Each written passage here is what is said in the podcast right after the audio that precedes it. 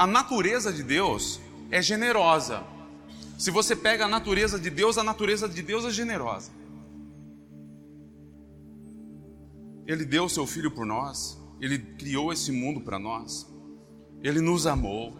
A natureza de Deus é generosa. A gente poderia listar uma série de coisas que, que vêm da natureza de Deus. E a natureza de Deus é um Deus generoso. É um Deus que o princípio dele é dar. E é impossível você vencer ele no dar, porque você se move para ele, ele vem e faz melhor, ele faz infinitamente maior.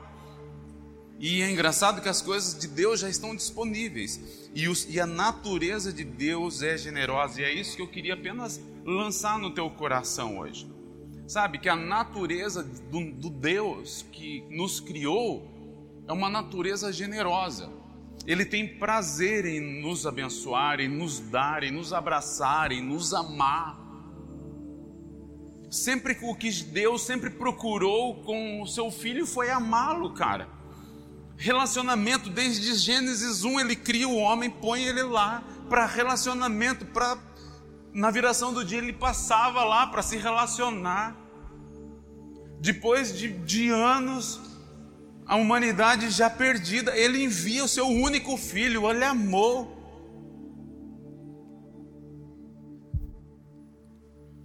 Sabe, dá uma chance para Deus, cara, reverter a sua história com relações a, a traumas que você tem, que foi a vida que provocou isso. Porque muitas pessoas às vezes não conseguem ver um Deus como Pai, só vê um Deus como um Senhor, porque às vezes ele tinha um pai em casa que era um senhor, uma mãe em casa que era um senhor, que, que só lidava com essa pessoa como um escravo ou como alguém. Cara, dá uma chance para Deus mostrar que Ele não é assim. Sabe, Deus não é a figura, às vezes, que nós tivemos. E como que eu provo isso para você? Pela própria palavra do Senhor, porque Ele fez esse mundo, Ele te deu a vida que você vive. Eu até tuitei essa madrugada que eu estava lá queimando alguma coisa com o Senhor e sabe, tipo, cara, vive a vida que você vive com sabedoria, velho. Vive ela com sabedoria. Vive ela com sabedoria, porque a natureza de Deus é dar. E da mesma forma, devemos desejar verdadeiramente buscar essa natureza e permitir que as nossas vidas sejam um fluxo da bênção para outros. Porque se eu me conectar a Deus, que tem uma natureza generosa, e Ele fluir através de mim, a minha natureza será generosa para o outro.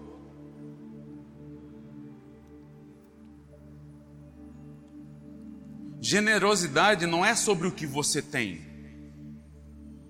nem é provado em um único ato, um ato de generosidade.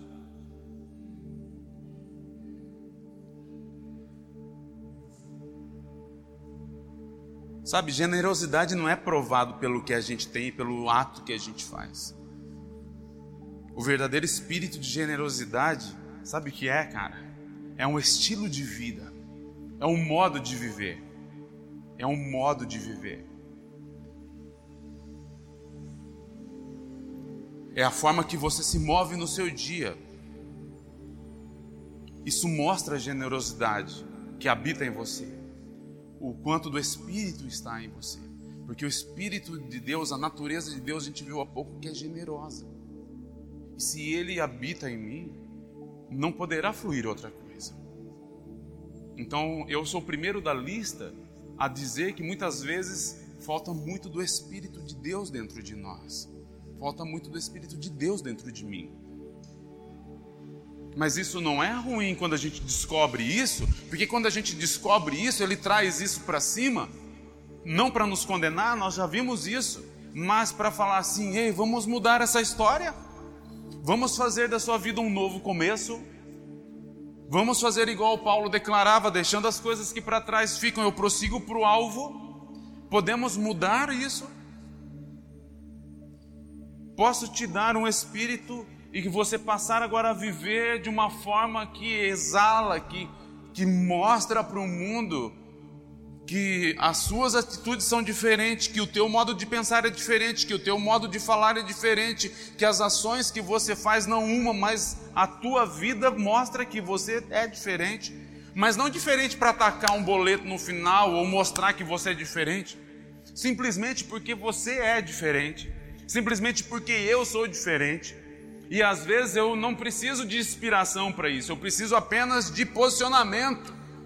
Eu preciso me posicionar em dizer não para algumas coisas, para alguns pensamentos e, e, e, absorver isso e ser transformado pelo poder do Espírito Santo. Mas em uma época que se, o Espírito Santo é retirado, colocado só como uma força, uma energia, essa transformação não acontece porque o único que convence o homem do pecado de Jesus é o Espírito de Deus que nele está. Então, essa é a importância, sabe, de clamar o Espírito de Deus, de clamar o Espírito de Deus. Se você abre, pode abrir aí a sua Bíblia comigo em 1 Samuel, capítulo 17. Eu quero dar um verso para você. Aleluia. Aleluia. Antes de nós lermos, deixa eu dizer o seguinte para você. Claro que para chegarmos nesse lugar que eu estou te falando, e isso parte de mim. Chegar nesse lugar depende do que? Depende de vencermos as nossas dificuldades, depende de vencer as nossas batalhas internas, depende de circunstâncias internas que nos atingem, aquele lance da ação e reação. De, depende de uma série de fatores que, que por vezes vai chegar para nos, nos provar, né? Para nos provar se nós realmente estamos sendo transformados pelo poder do Espírito. E então eu penso que, sabe, não deixe as dificuldades impedir você de alcançar quem você é em Cristo, do que Ele chamou você para ser. Eu não sei se você consegue ter uma dimensão do que eu vou falar agora, mas eu tenho pedido ao Senhor, me ajuda a enxergar isso. Que é o que? Senhor, sabe essas dificuldades que eu tenho em todas as áreas da minha vida? Me ajuda a transformar ela em chaves, chave mestra. Porque a dificuldade em si, ela é como se fosse o miolo com uma combinação de uma porta. Se você vê, a, a, nós temos essa porta aqui, ela é tão grande, cara. Mas desse tamanho todo, ela tem duas coisas que prendem ela, dois cadeados. Ela é imensa. Mas ela tem dois cadeados com dois miolos ali que tem um segredo. E uma chave abre esse segredo. Agora você entende que existe uma porta tão grande, que tem um, um, um fluxo tão grande e que apenas dois miolos com segredos impede essa porta de ser aberta? Você já pensou que na sua vida e na minha vida, às vezes nós temos portas fechadas e elas me levarão para um outro momento, para um outro cômodo, para um outro lugar, mas eu não consigo abrir essa porta se eu não tiver a chave que abre esse segredo. Eu não tenho um segredo. Não é a porta toda o problema, o problema é um, um simples miolo.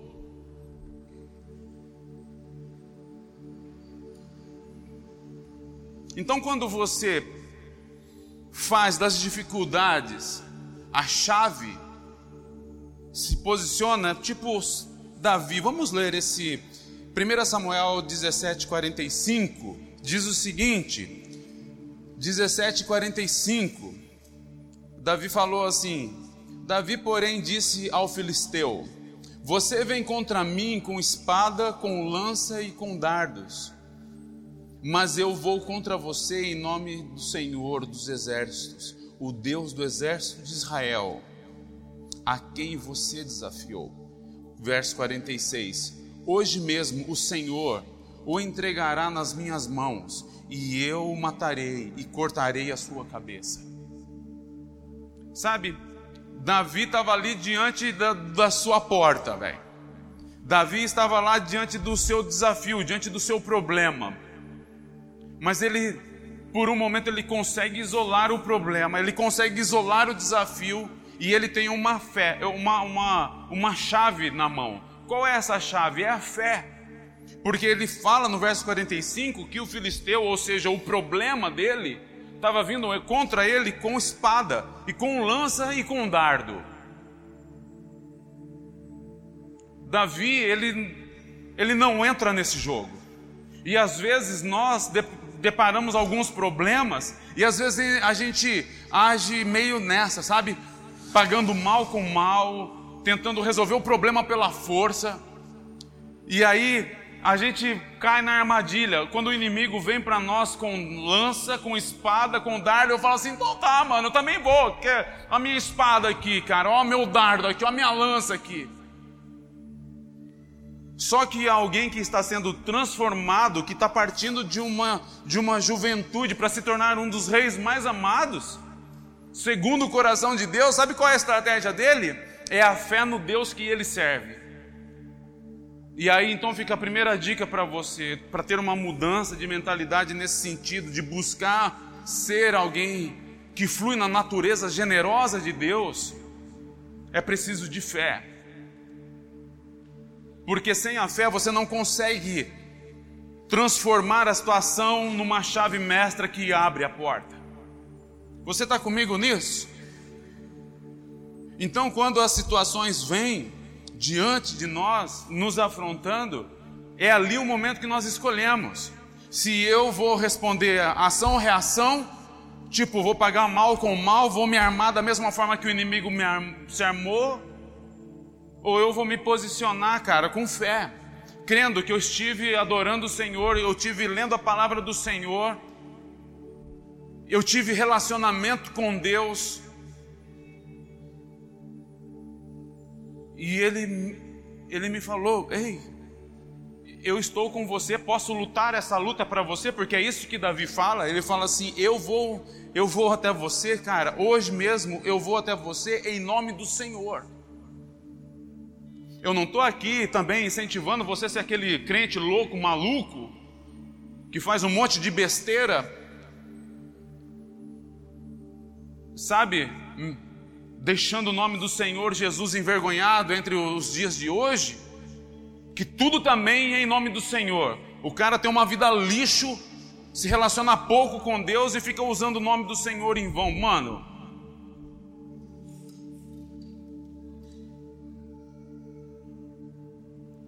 Sabe, não quero ser agressivo com esse comentário, mas é bem isso.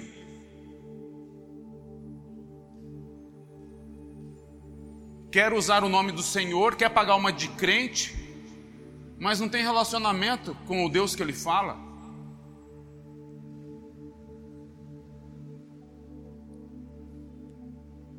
Não é ácido o meu comentário, é apenas uma exortação. E Davi ele tinha essa certeza que o Senhor estava por ele, porque ele estava com o Senhor, ele era conhecido, ele estava lá na trincheira do Senhor. Não era outra pessoa que ocupava o espaço de oração dele, não era outra pessoa que lia a palavra por ele, não era outra pessoa que jejuava por ele. Era ele que jejuava, era ele que orava, ele era conhecido por Deus. Sabe, a pergunta talvez hoje nessa casa que buscamos relacionamento com Deus, o quanto você tem conhecido Deus e quanto Deus conhece você.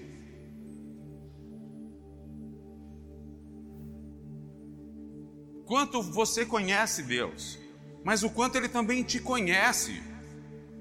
Cara, você tem a resposta disso à medida que é a sua dedicação durante a semana para ele, porque desculpa a sinceridade, estar aqui na igreja não reflete nada.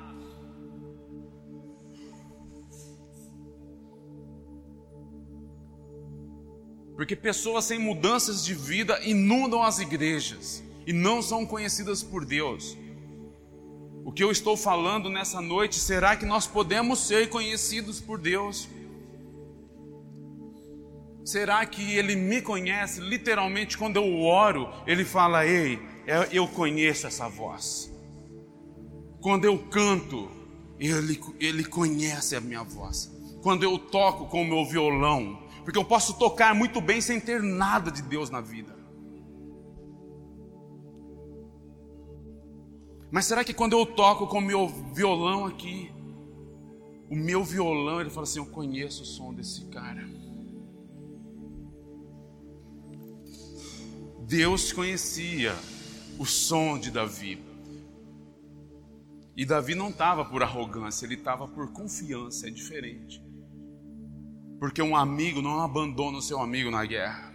E era assim com Davi. Ele tinha convicção de que o amigo dele não o abandonaria na guerra. Então, por isso, quando ele vai de frente com o filisteu e fala assim: Ei, está de bobeira, cara? Eu não vou contra você com lança ou espada, não vou responder na mesma arma, porque a minha arma, cara, é outra meu amigo não me deixa na mão. Então não deixe, sabe, as dificuldades da vida roubar o seu destino. Qual que é o seu destino? Ser segundo a natureza de Deus. Ele te criou segundo a imagem dele, a semelhança dele. É para esse caminho que nós estamos caminhando. Eliminando a, a, a natureza de Adão e deixando a natureza de Cristo ser formada em nós. Então não deixe as dificuldades atrapalhar no seu caminho, na sua jornada. Pelo contrário, quando você ver a dificuldade, quando você ver o dia mal, cara, fala para o Senhor, Senhor, como que eu, qual é a chave que eu uso para abrir essa porta? Porque se é isso aí que está me impedindo de chegar num outro lugar, com o Senhor, se é isso aí que está me impedindo de ver quem o Senhor é, se é isso aí que está me impedindo de se tornar um filho segundo a tua imagem, para cumprir o propósito que o Senhor me chamou, me fala, Senhor. Me fala, me fala, Senhor. Transforma essa situação numa chave mestra, cara, que você vai lá colocar no, no lugar exato e que. Então, quando você abre isso, você tem um fluxo, cara, de um lugar que você jamais imaginou. Vocês estão comigo nisso, sabe? Usa as circunstâncias da vida. Não para elas serem muros intransponíveis, mas ser a oportunidade de você ter relacionamento com Deus ao ponto de Ele te dar uma chave que abre tudo que você precisa. Foi assim que Davi agiu. Então deixa eu, eu, eu te ajudar nessa noite a entender como pegar esse, essa chave que abre esse, esse segredo para você fluir na natureza de Deus, mudando três pontos principais na nossa vida. O primeiro é o modo de ver. Como que você vê as circunstâncias que cercam você, as circunstâncias que me cercam. Como que é quando vem uma notícia? Como que você vê ela? Porque às vezes a notícia ela nem está sendo dada daquela forma, mas a forma que você interpreta ela é totalmente diferente da verdade. Como que você vê a notícia? Como que você vê a dificuldade? E você sabia que Provérbios, não, não coloca na NVI, porque eu vou ler aqui na versão Almeida, revista e corrigida, que diz o seguinte: Provérbios 22, 9.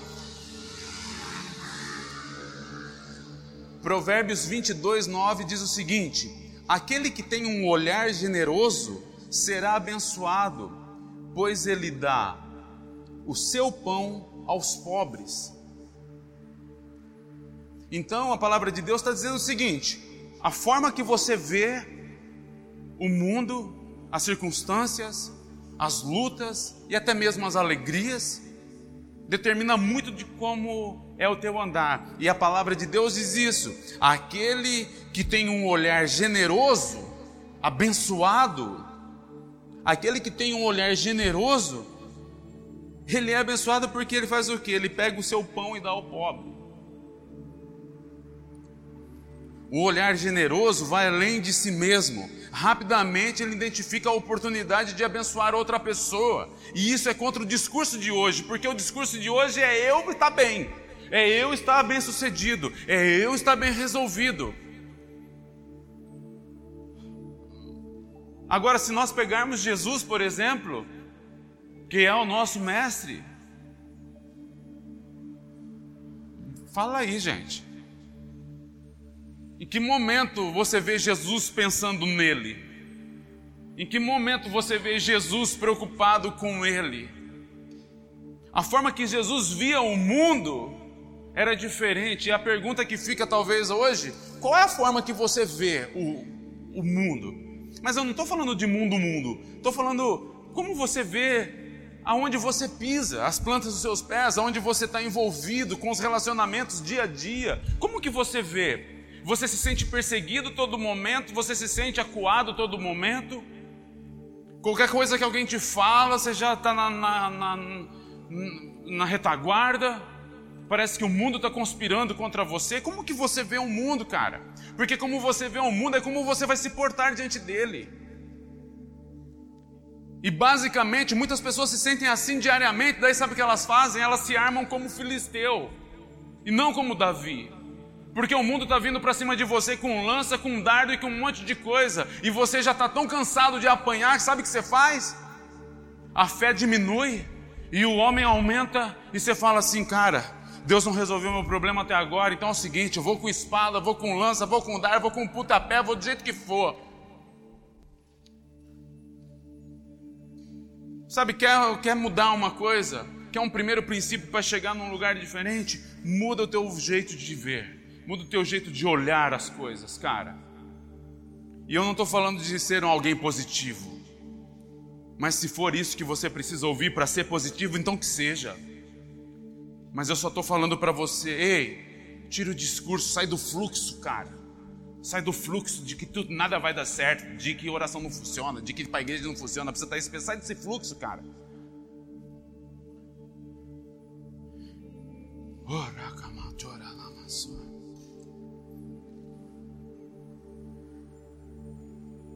Em vez de ser alguém que senta atrás e fica julgando tudo que acontece, se envolve com o Espírito Santo, cara. Cria uma parceria com o Espírito de Deus e fala, pergunta para ele como é que ele pode te usar. Seja menos crítico, seja mais participativo.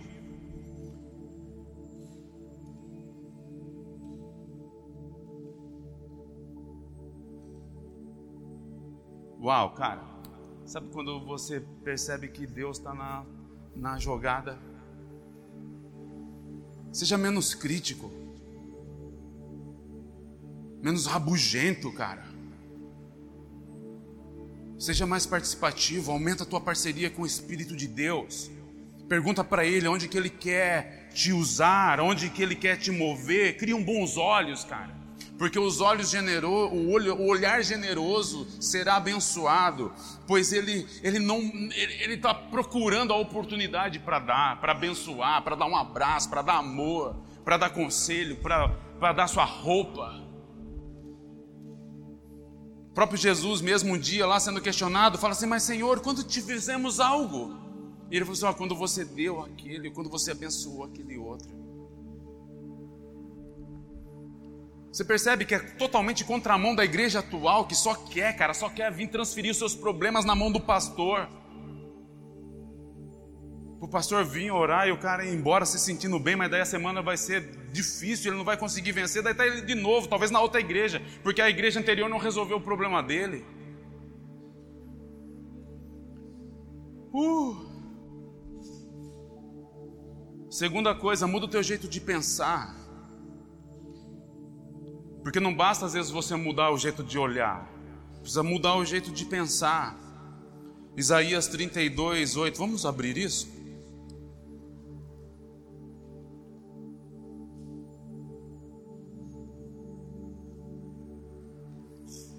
Isaías 32, 8 diz o seguinte: Mas o homem nobre faz planos nobres, mas o homem nobre faz planos nobres.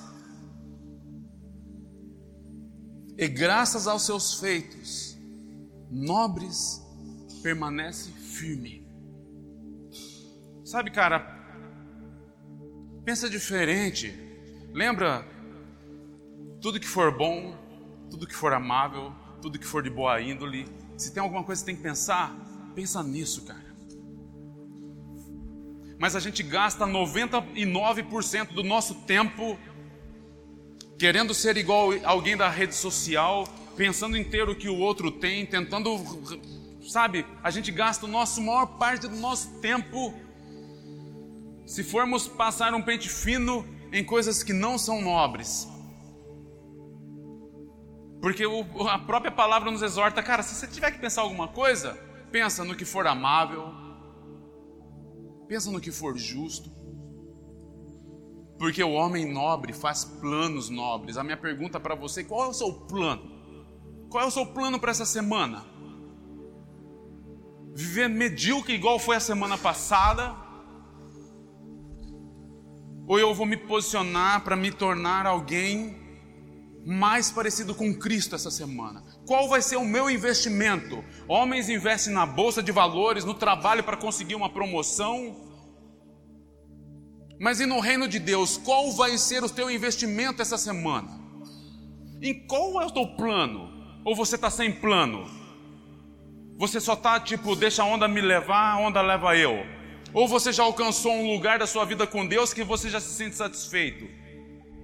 O que, que é? Qual é o teu plano? É só ir para o céu? Só ser salvo?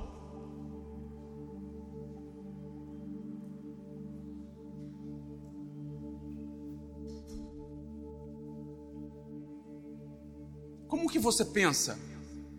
Como está o teu pensamento a respeito disso?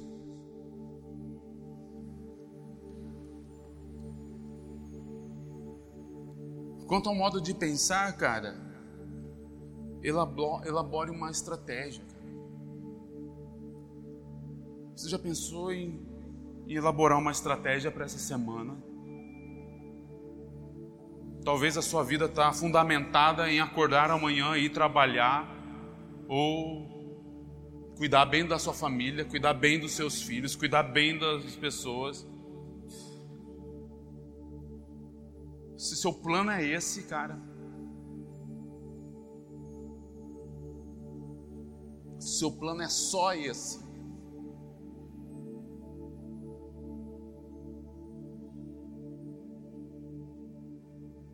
você pode ser o homem mais infeliz, a mulher mais infeliz da terra, tendo tudo isso, tendo contas resolvidas, tendo levando seus filhos para o colégio e ser a pessoa mais infeliz. Sabe por quê? Porque existe um lugar no coração do homem que jamais será preenchido por qualquer coisa. Que chama presença de Deus.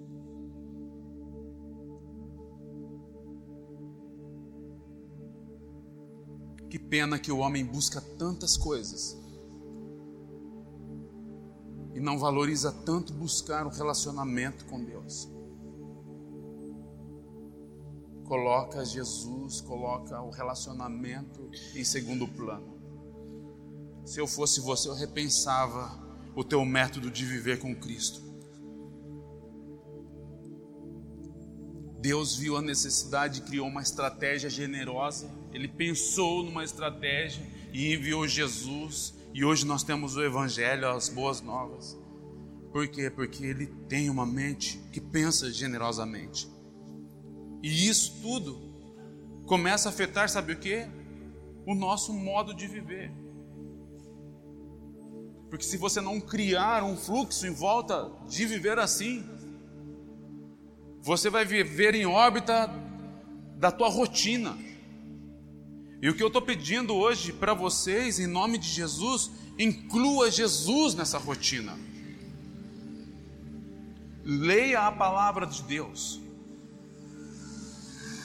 Ore ao Espírito Santo para ele te revelar essa palavra.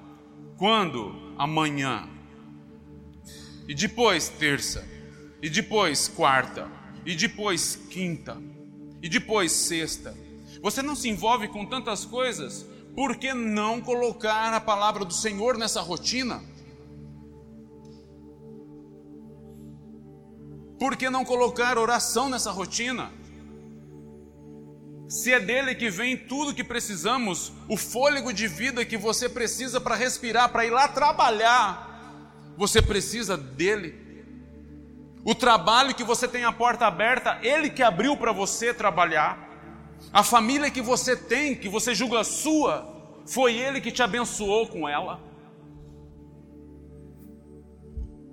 Em que momento foi que você esqueceu disso?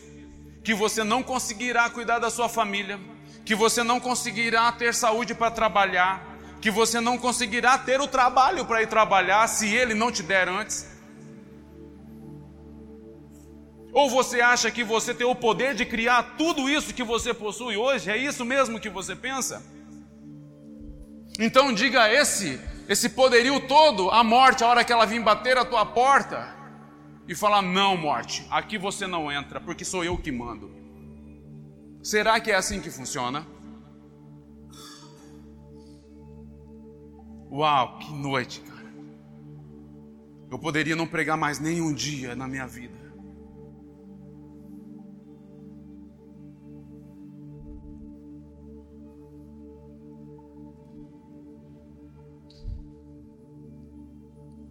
Isaías 32 fala isso, que o nobre, o homem nobre, ele faz planos nobres. E esses feitos, eles permanecem firmes. Permanecem firmes. Permanecem firmes. Quando a generosidade se torna um modo de viver, ela se torna a nossa posição quem nós somos. Faz sentido isso que eu estou falando para você? Quando a generosidade se torna um estilo de vida, quando a generosidade se torna um modo de viver, ela apenas nos posiciona. Ela apenas nos posiciona. Nos posiciona. A minha pergunta hoje talvez é como você está posicionado nisso tudo que nós chamamos de cristianismo, de relacionamento com Deus, em vir uma igreja, em cantar, em falar: Senhor, vem me abençoa, eu quero queimar diante do Senhor. Qual é a posição que você está? Isso é um chamado para discipulado. Viver coerente com o que nós cantamos, pregamos e somos ensinados. Porque se somos ensinados, ouvimos a palavra de Deus e não praticamos, Tiago dá uma sentença meia difícil para viver. Então, se você tem uma forma para viver, cara, pratica o que você ouve. Eu quero praticar o que eu escuto, dia a dia, não só hoje na igreja, mas amanhã, segunda-feira, quero onde as minhas plantas dos pés pisem, eu quero ser alguém posicionado. Porque se a generosidade for o meu estilo de viver, é apenas eu tomar uma posição quem eu sou.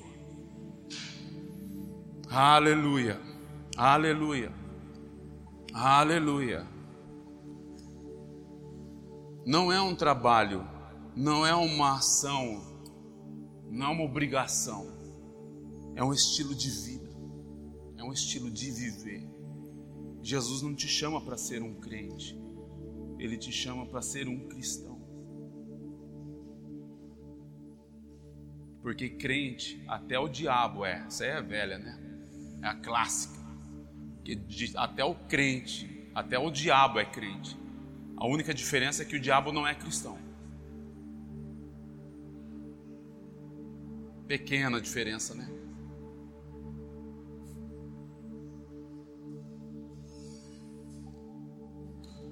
O reino de Deus refere ao que está dentro de nós. Por isso que nós chamamos, vem o teu reino na terra. Cara, de verdade, eu não estou muito preocupado em ir para o céu. Eu estou preocupado em me tornar o reino de Deus, cara. Não estou preocupado em dia de arrebatamento. Os críticos de plantão, uma hora dessa vai estar tá me queimando. É a hora que a galera para de ouvir o podcast. Mas eu não estou preocupado com ser um crente, cara. Estou preocupado em ser um cristão.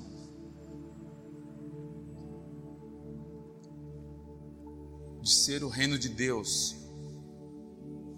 Ter o espírito do reino significa que você precisa desenvolver essa visão que é maior do que está dentro de você hoje. Porque talvez o hoje vai te mostrar que não não dá. Só que você tem que olhar pela fé, se armar disso, ir lá e virar essa chave, cara.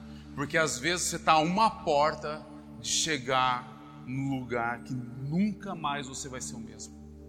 Às vezes você está a uma porta, você está a uma virada de chave de chegar num lugar que você vai viver os melhores dias da sua vida com Cristo, que você nunca imaginou. Você está a um posicionamento, você está a uma virada de chave. Uma virada de chave. Uma virada de chave.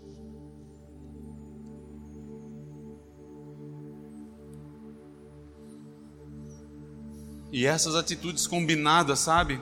De pensar, de ver, de viver, então começa um, uma fluidez da natureza de Deus dentro de mim, dentro de você.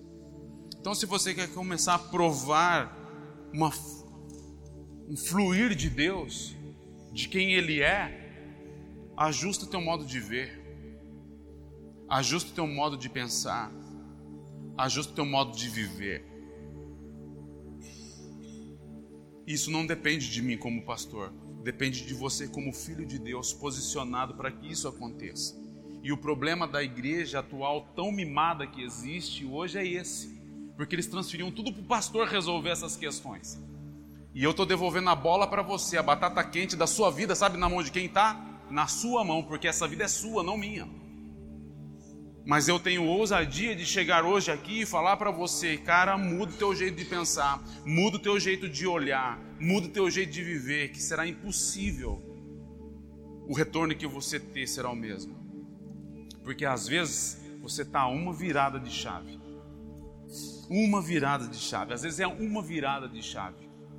De você transformar a situação difícil em uma chave mestra que vira e te abre um um outro lugar que você não imaginou que era possível você chegar. E isso não depende mais de mim. A minha parte eu fiz hoje, que era pregar o Evangelho. Agora, meu amigo, é com você.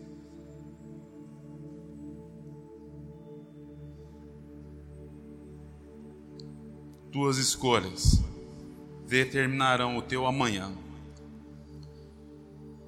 Então, generosidade não é apenas uma ação, é uma maneira de ver, é uma maneira de pensar, é uma maneira de viver.